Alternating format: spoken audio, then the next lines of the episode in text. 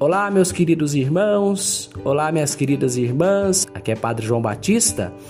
Trago uma mensagem, uma meditação do Evangelho deste domingo, o 24 domingo do tempo comum, o Evangelho de Marcos, capítulo 8, versículos 27 a 35, que nos diz assim: Jesus partiu com seus discípulos para os povoados de Cesaré de Filipe.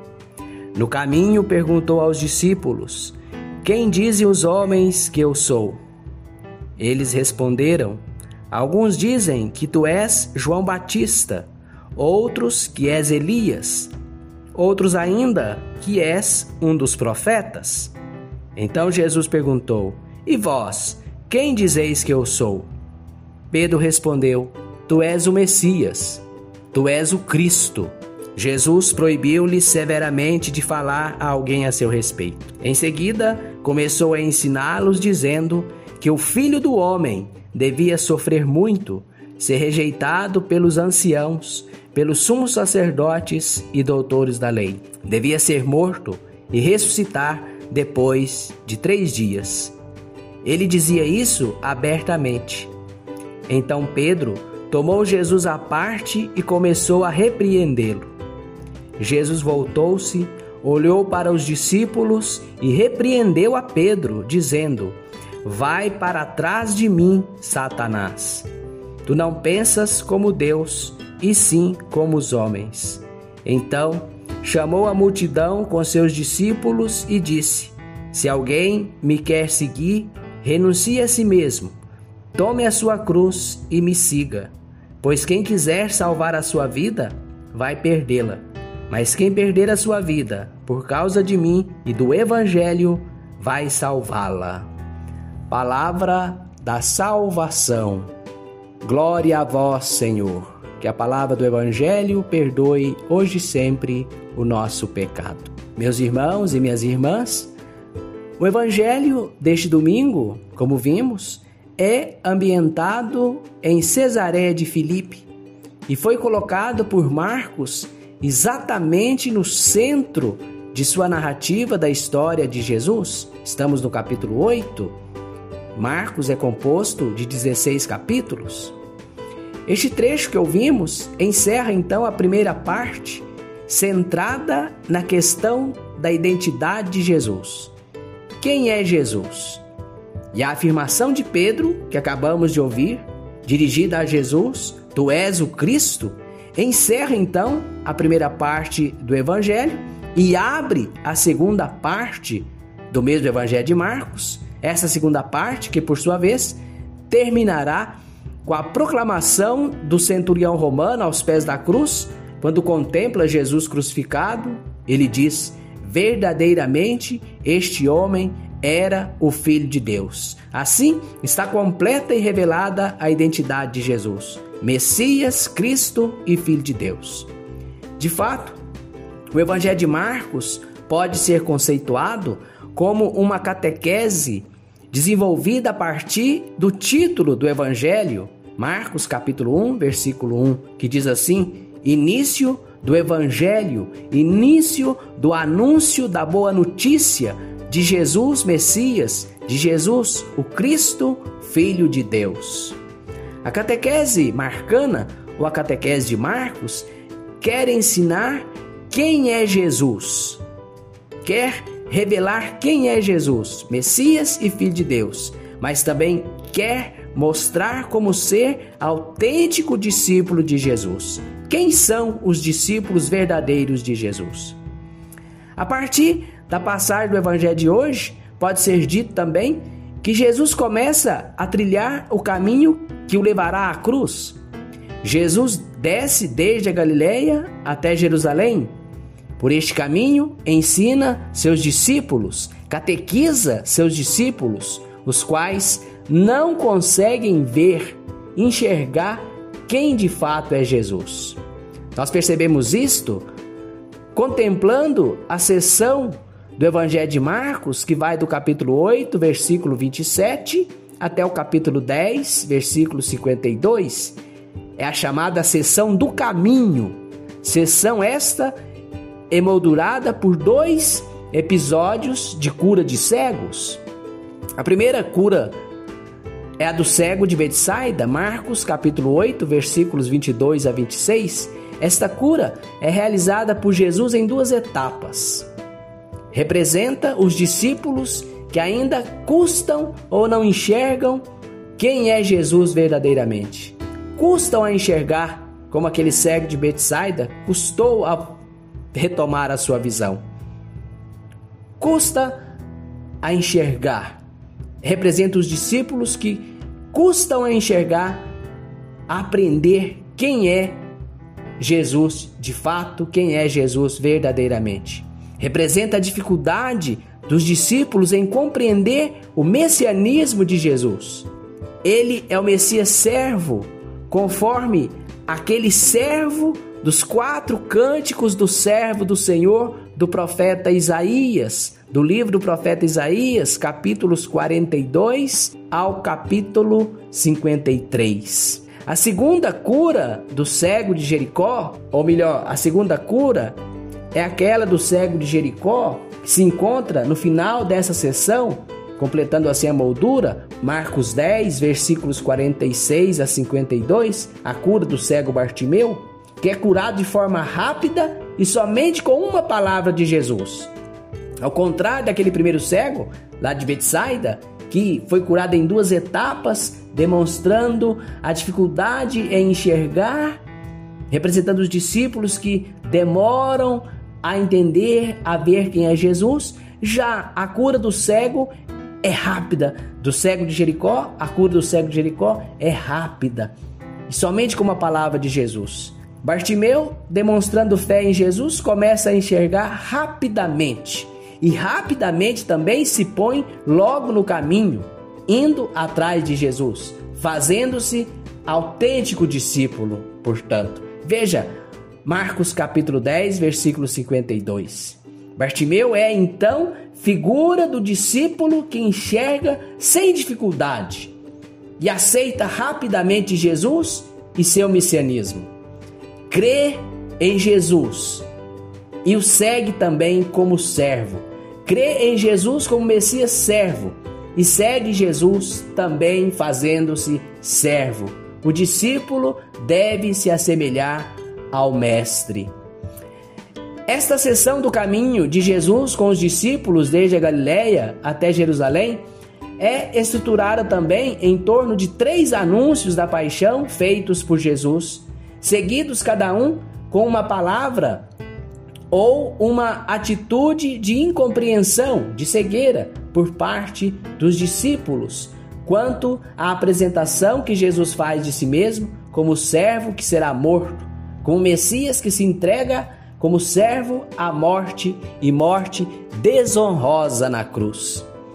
Ao primeiro anúncio, que nós contemplamos na missa de hoje, Marcos 8, 31 a 33, segue a incompreensão de Pedro. Ao segundo anúncio, Marcos 9, 30 a 37, segue a narrativa do comportamento vergonhoso dos discípulos que discutiam pelo caminho quem era o maior. Jesus se apresenta como servo e seus discípulos estão pensando em ser o maior ou em quem é o maior? Por isso, Jesus volta-se para eles e lhes diz: Se alguém quiser ser o primeiro ou o maior, seja o último de todos, o servo de todos. Veja Marcos capítulo 9, versículo 35. E ao terceiro anúncio, Marcos 10, 32, 45, segue o pedido dos filhos de Zebedeu, Tiago e João.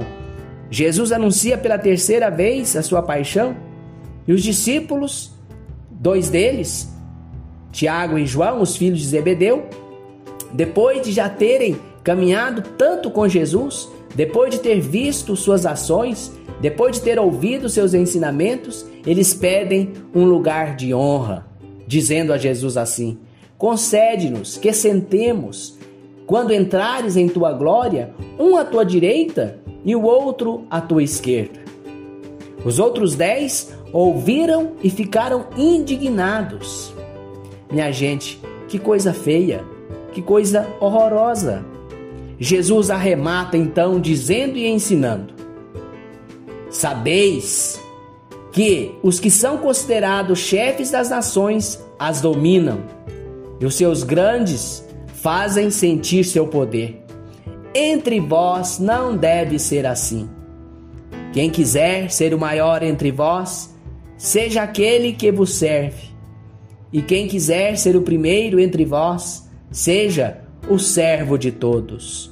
Pois o filho do homem não veio para ser servido, mas para servir e dar a vida em resgate por muitos. Meus irmãos e minhas irmãs. E agora, especificamente, o evangelho deste domingo nos apresenta uma espécie de parada para a reflexão de Jesus com seus discípulos a respeito de sua missão e do entendimento de quem seja Jesus e de qual a sua missão. Jesus pergunta o que as pessoas andam pensando a respeito dele. João Batista, Elias ou um dos profetas? É a resposta que os discípulos dão a Jesus. E isso quer dizer, pensam em Jesus como uma pessoa extraordinária, uma pessoa de Deus, um profeta? Jesus então pergunta aos discípulos qual a visão deles próprios a respeito do Mestre. Qual a visão que os próprios discípulos têm dele, de Jesus? Os discípulos deveriam já ter entendido e ter consciência clara de quem era Jesus. Pedro então responde: Tu és o Messias, isto é, o Cristo, o ungido, o consagrado. A resposta está correta, está corretíssima. Jesus é de fato o Messias, o enviado por excelência de Deus, aquele que todos esperavam para o início dos tempos novos. A resposta é corretíssima, mas é incompleta.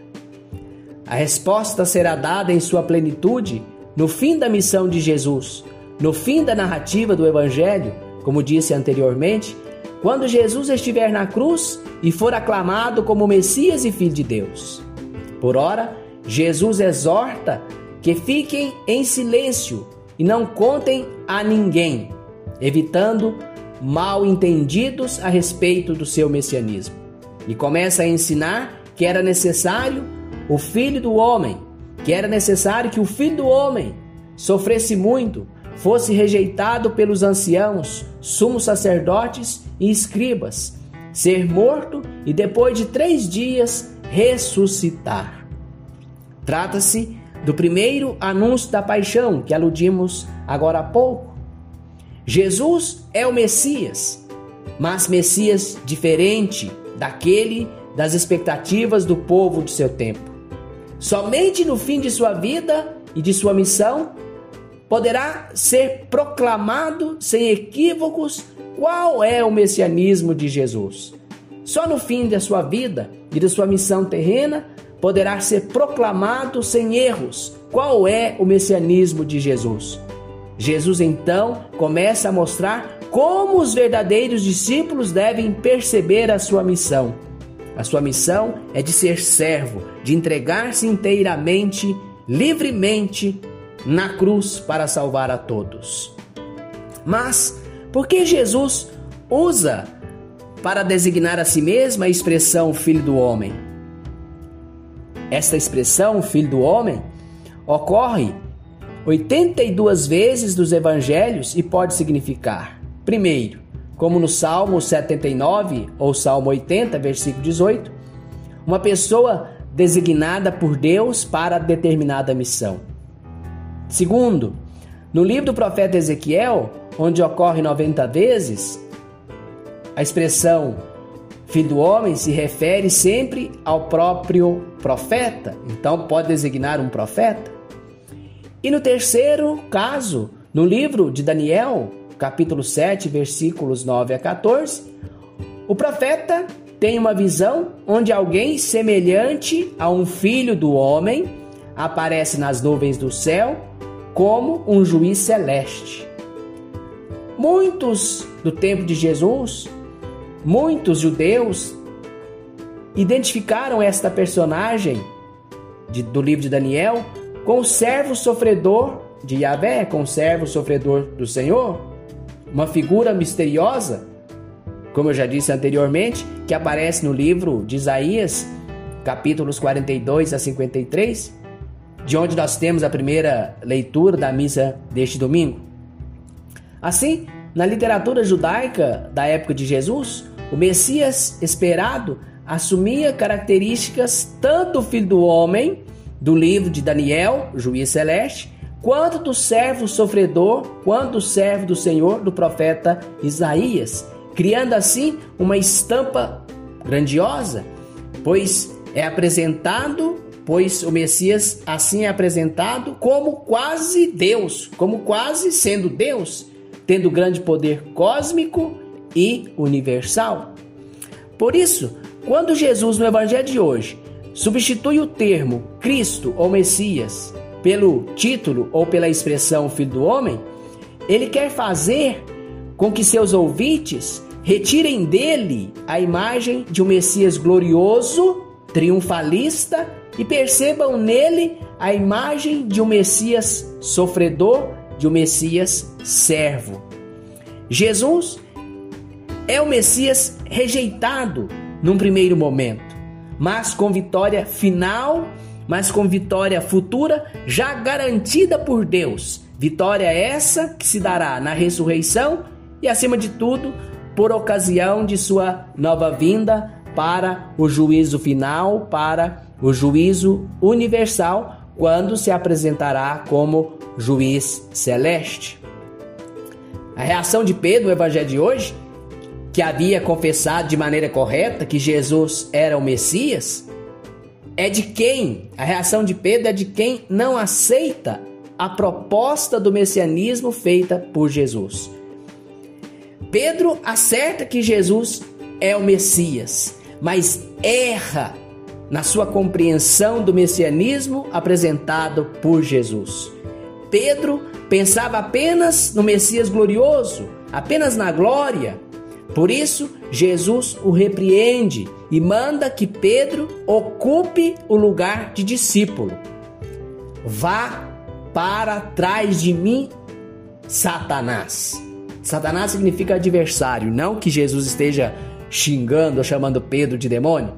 Satanás, na língua hebraica, significa adversário. Por isso, vai para trás de mim e seja discípulo. Comporte-se como um discípulo e não como adversário, você está pensando como os homens e não como Deus. Aceite o meu messianismo do jeito que eu apresento, como servo, e seja também tu um discípulo, e um discípulo verdadeiro, um discípulo que se oferece, um discípulo servo à semelhança do seu mestre. Portanto, meus irmãos e minhas irmãs, a lição que podemos tirar hoje deste evangelho, não queiramos falsear o messianismo de Jesus. Ou seguimos Jesus vivendo e agindo como ele viveu e ensinou, ou não somos discípulos de verdade.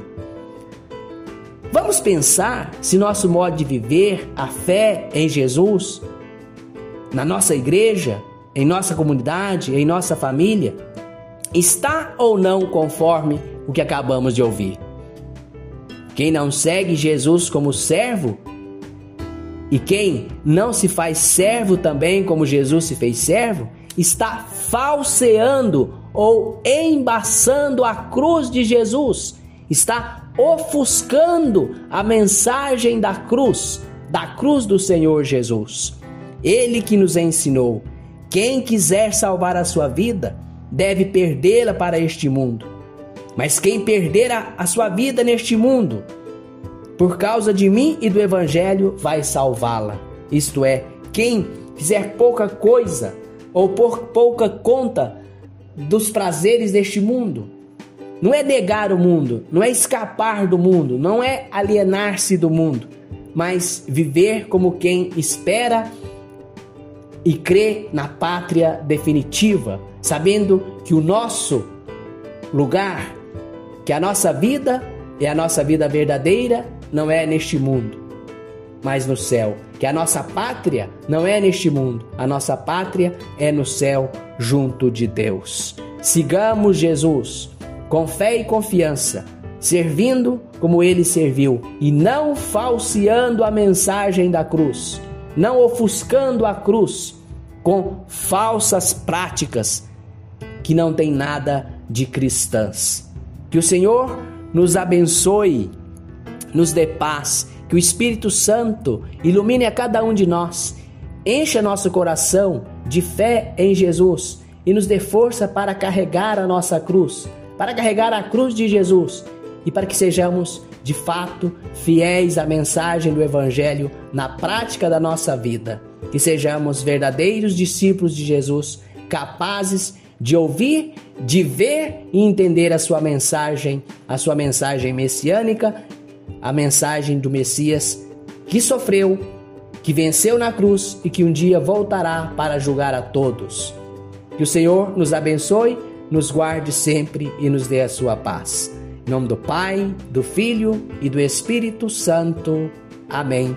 E você que está me ouvindo e tem gostado destes podcasts, destas reflexões, dessas meditações que a gente transmite por aqui, pode se inscrever também ou visitar o meu canal no YouTube, Padre João Batista Gomes, Sagrada Palavra, este é o canal, para contemplar, para ver outras reflexões da Sagrada Palavra de Deus, do Evangelho de Jesus, das Sagradas Escrituras. Um abraço, fique em paz.